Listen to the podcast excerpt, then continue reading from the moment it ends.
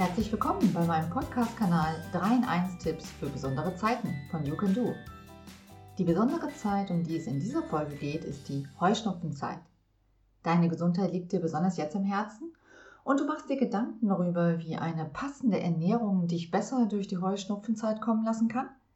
Willst du wissen, warum die Menschen in dieser Zeit ganz unterschiedlich bei der Wahl der Heuschnupfentherapie vorgehen und was dahinter steckt?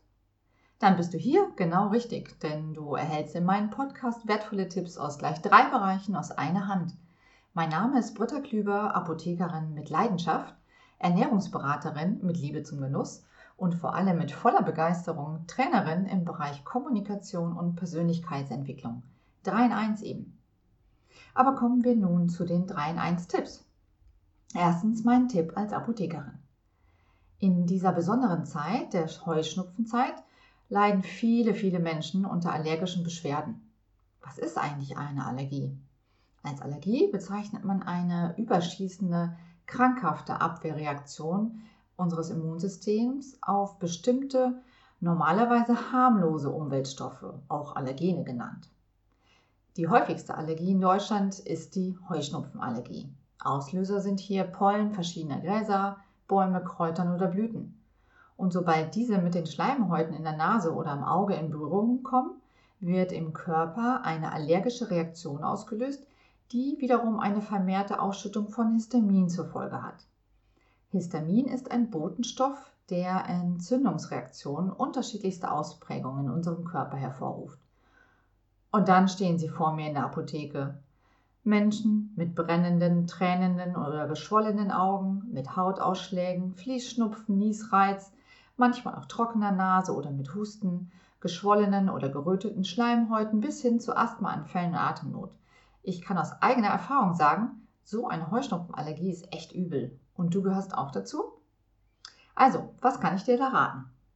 Der einfachste Weg, Heuschnupfensymptome zu verhindern, besteht darin, dass du den Kontakt mit dem auslösenden Allergen meidest. Klingt ja recht einfach, aber mal ehrlich, willst du bei schönstem Frühlingswetter zu Hause hocken, statt durch die Natur zu radeln, durch die Wälder zu spazieren oder endlich mal wieder draußen lecker zu grillen? Okay, dann habe ich für dich eine weitere Lösung, die symptomatische Therapie. Zur kurzfristigen Behandlung allergieverursachter Symptome und Beschwerden stehen dir in der Apotheke eine ganze Reihe verschiedener Medikamente zur Verfügung. Hier kannst du lokal etwas gegen deine Beschwerden tun oder systemisch. Lokal bedeutet für die Nase den Gebrauch von befeuchtenden, äh, pflegenden und damit beruhigenden Nasentropfen. Häufige Inhaltsstoffe sind Koch- oder Meersalz, Aloe oder Panthenol, das zugleich wundheilungsfördernd wirkt. Alternativ gibt es auch kortisonhaltige Nasensprays, die entzündungshemmend wirken, aber hier ist eine Erstdiagnose vom Arzt die Voraussetzung. Generell kann ich dir nur empfehlen, bei Verdacht auf eine Allergie einen Allergietest beim Arzt durchführen zu lassen dann hast du Gewissheit. Weitere freiverkäufliche Präparate zur lokalen Behandlung sind Nasensprays und Augentropfen, die ein Antihistamin enthalten, die die Wirkung des körpereigenen Histamins abschwächt oder aufhebt.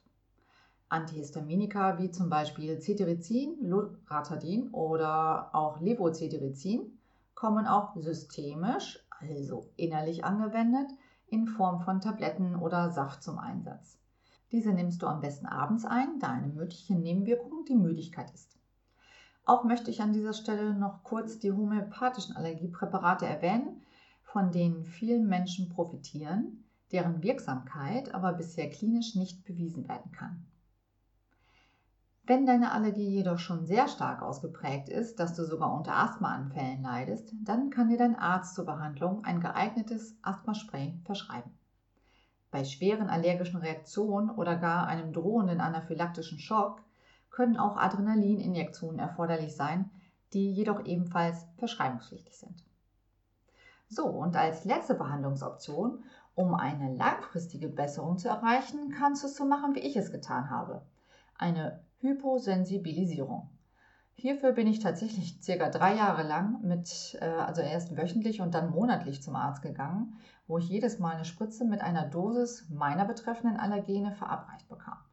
So konnte sich mein Immunsystem an die vermeintlich abzuwehrenden Stoffe gewöhnen und sie als harmlos einstufen mit dem Erfolg, dass ich heute kaum noch nennenswerte Heuschnupfensymptome habe und die Natur wieder voll genießen kann. Wie du siehst, es gibt für jeden Heuschnupfengeplagten eine passende Hilfe. Nun zum zweiten Tipp in dieser Folge, mein Tipp als Ernährungsberaterin. Auf dem Speiseplan sollten zur Heuschnupfenzeit möglichst wenige histaminreiche Lebensmittel stehen. Zu den Lebensmitteln mit einem hohen Gehalt an Histamin bzw. solche, die Histamin im Körper freisetzen, zählen vor allem geräucherte, eingelegte und konservierte Lebensmittel. Leider auch einige Käsesorten wie Brie und Hartkäse, den ich so gerne esse. Hier gilt, je länger der Käse gereift ist, desto mehr Histamin enthält er. Vermehrt auf dem Speiseplan sollten dagegen in der Heuschnupfenzeit besser solche Lebensmittel stehen, die möglichst histaminarm sind. Auch Lebensmittel mit einem hohen Magnesium, Zink, Selen und Vitamin C-Gehalt sind jetzt von Vorteil. Am leichtesten kannst du dir aber eins merken, und zwar möglichst frisch, frisch, frisch. Frisches Obst wie Blaubeeren, Äpfel und Rhabarber und frisches Gemüse wie grüner Salat, Zwiebeln, Radieschen, Paprika, Karotten, Brokkoli, Kartoffeln, Spargeln und Knoblauch. Aber auch auf stärkehaltige Beilagen musst du nicht verzichten. Zu den histaminarmen Getreidesorten zählen Reis, Mais, Dinkel, Quinoa, Hafer und Hirse. Auch der Flüssigkeitshaushalt spielt bei der richtigen Ernährung bei Heuschnupfen eine wichtige Rolle. Das heißt, viel trinken und möglichst einen Verzicht auf Alkohol, da Alkohol die Diaminoxidase hemmt, ein Enzym, welches beim Histaminabbau hilft. Also, du siehst, auch als Heuschnupfengeplagter gibt es reichlich Auswahl an schmackhaften und gesunden Lebensmitteln. Ich für meinen Teil liebe zum Beispiel neue Kartoffeln mit leckerem Spargel und frischem Kochschinken und als Nachtisch dann Milchreis mit selbstgemachten Rhabarberkompott. Hm, echt lecker. Und was magst du? Ich wünsche dir jedenfalls viel Spaß beim Genießen, trotz Heuschnupfenzeit. So kommen wir nun zum dritten Teil meines Podcasts, mein Tipp aus Trainersicht. Du willst das Verhalten deiner Mitmenschen besser verstehen und wissen, warum die Menschen in dieser Zeit ganz unterschiedlich bei der Wahl der Heuschnupfentherapie vorgehen und was dahinter steckt? Dann schauen wir uns an dieser Stelle nochmal das DISC-Persönlichkeitsmodell an, das von vier grundsätzlichen Verhaltensrichtungen bei uns Menschen ausgeht.